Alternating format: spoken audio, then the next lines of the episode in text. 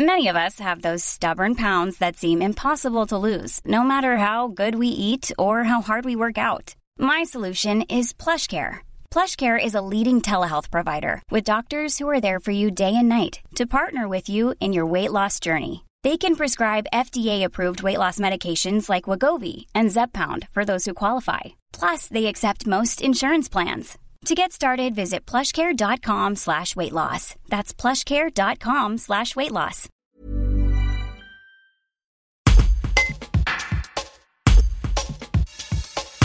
Mercredi 23 septembre, le ministre de la Santé a annoncé un couvre-feu pour les bars situés dans les zones d'alerte renforcée.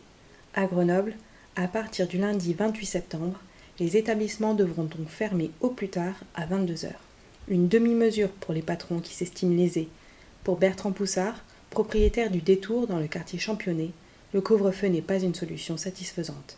Il explique pourquoi à Pauline Seigneur. Alors, vous tenez un bar, euh, comment vous avez reçu les nouvelles du ministre de la Santé d'hier? Bon, on s'y attendait un petit peu, euh, parce que ça sentait, euh, c'était déjà comme ça dans d'autres villes, ça parlait de couvre-feu et de, et de mesures restrictives pour les bars et les restaurants.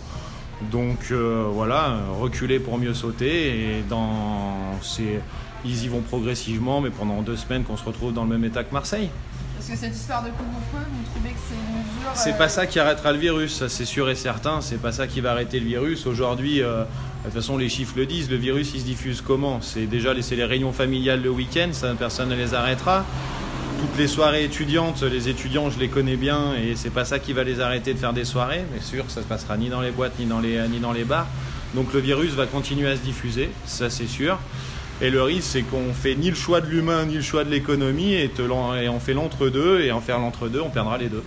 Est-ce qu'il aurait mieux fallu fermer complètement les établissements bah, Moi, personnellement, j'aurais préféré même qu'on reste fermé cet été et qu'on laisse personne partir en vacances aussi loin et que ça a rediffusé le virus de partout en Europe et que peut-être grâce à ça, au mois de septembre, on aurait pu réouvrir dans des conditions normales et qu'on a voulu sauver un peu le secteur touristique et l'économie en, étant trop permissif et du coup, on revient à la même situation qu'au mois d'avril dernier.